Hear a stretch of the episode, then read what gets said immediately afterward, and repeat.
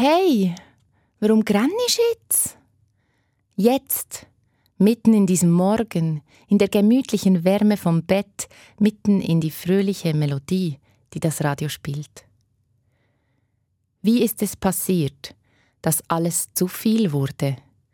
Dass du nicht mehr aufstehen magst und dich verfangen hast im Gedanken, dass du die Welt wegschließen kannst, wenn du einfach hier bleibst, unter der Decke, im gedämpften Licht deines Schlafzimmers.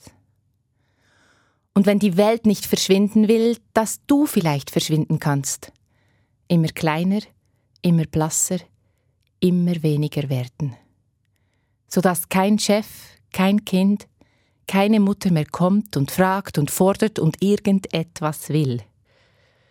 Dass du verblassen kannst wie das Nachtschwarz im Licht. Wie ein Schatten, der sich neigt, schwinde ich dahin. Diese Worte fanden Menschen vor mehr als 2000 Jahren für Tage, Wochen, Monate wie diese. Sie stammen aus dem Buch der Psalmen und erzählen von der Lähmung der Seele, die einschließt, ausschließt und die Zeiten dunkel färbt. Bühne Huber hat 2003 so über diese Zeiten gesungen. Laufen in einen Hammer, jede Zechbrillerei fliegt nah dies nah auf. Der November, der sucht mir mein Rückenmark aus. Das Blatt hat sich gewendet, richtet sich gegen mich. Meine Schattenseite muten nicht hast du nicht verdient.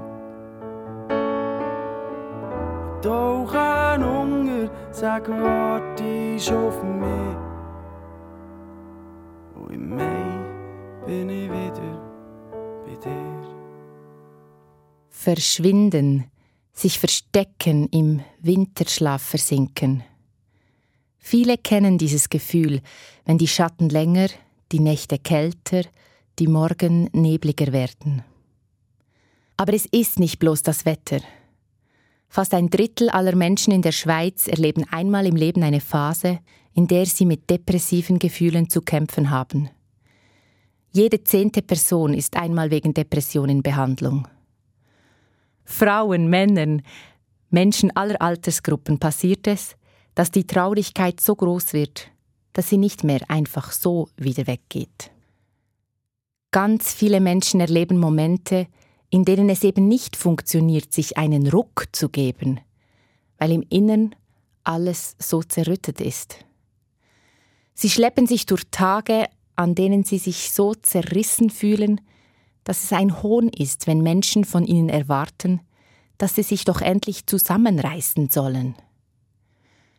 Im Psalmenbuch schreibt jemand, ich irre umher in meiner Klage.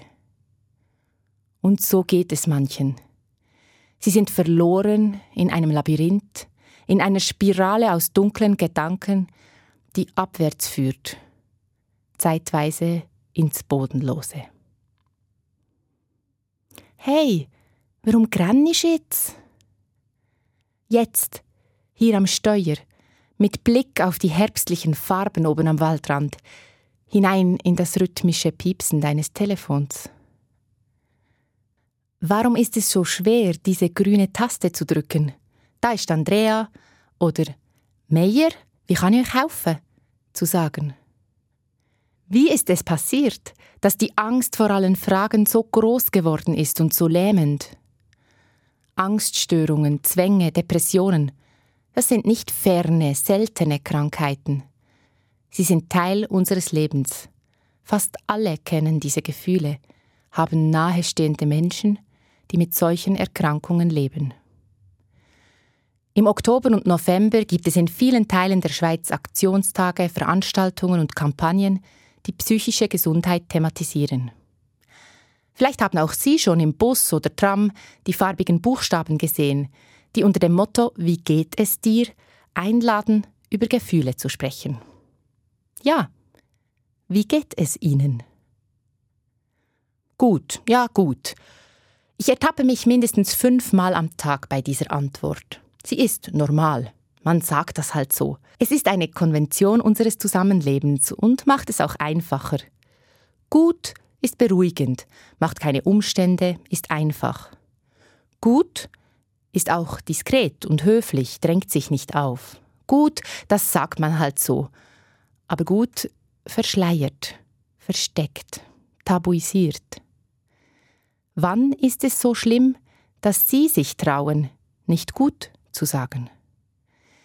In einem Artikel, den ich kürzlich gelesen habe, beschreibt eine junge Frau, die jahrelang von Ängsten am Arbeitsplatz geplagt wurde, dass sie erst Hilfe holte, als sie nicht mehr schlafen konnte, weil sie von der Angst geplagt war, eine Zecke krabble durch ihren Gehörgang Richtung Hirn.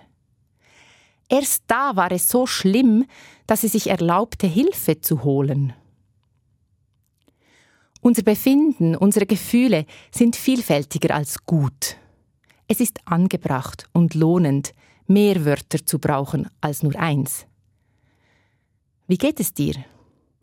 Ich bin ein bisschen angespannt wegen der Operation am Mittwoch, aber beim Frühstück hat mein Sohn einen Witz erzählt. Wir mussten alle lachen. Wie geht es dir? Ich habe mich heute gefreut über das schöne Wetter und ich war ein bisschen ärgerlich, als ich gesehen habe, dass wir die Sitzung haben. Aber sie ist mir wichtig. Wie geht es dir? Ich freue mich sehr, dich zu sehen. In den letzten Tagen war ich sehr alleine. Hat zuerst mein Herz verloren und später mein Kopf. Und jetzt auch noch mein Gesicht. Der Wind weht vom Norden, wo geht mir der Rest von all dem, wo ich grosszügig überschaut. Meine Schattenseite muten ich dir nicht zu, die hast du nicht verdient. Doch ein Hunger, sag, wartest auf mich.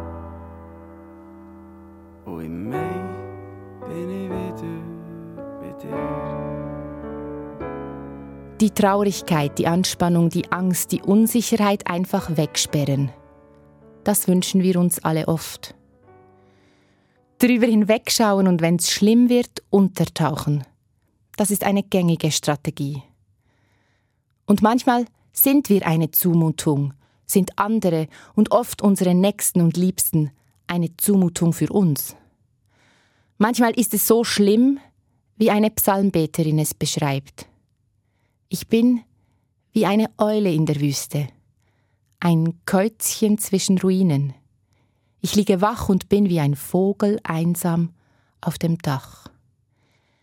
Kein Wort, kein Trost, kein Rat scheint dann mehr angebracht. Dann brauchen wir Hilfe, um gesund und stark zu bleiben, um zurückzukommen ins Leben. Fachpersonen, Beratungsstellen, Kliniken und Selbsthilfegruppen sind Wege, wieder in Kontakt zu kommen mit der Vielfalt der Gefühle. Hey, warum grennst jetzt? Jetzt, als die Kleine auf dich zurennt, die Sonne leuchtet im strahlend blauen Himmel, mitten im Gekreische vom Spielplatz. Weil ich überwältigt bin vom Glück, weil die Dankbarkeit mich fast zerreißt, weil ich ein bisschen Angst habe, wie zerbrechlich das alles ist. Aber gut bist du da, gut fragst du nach. Kannst du mich ein bisschen festhalten? Danke.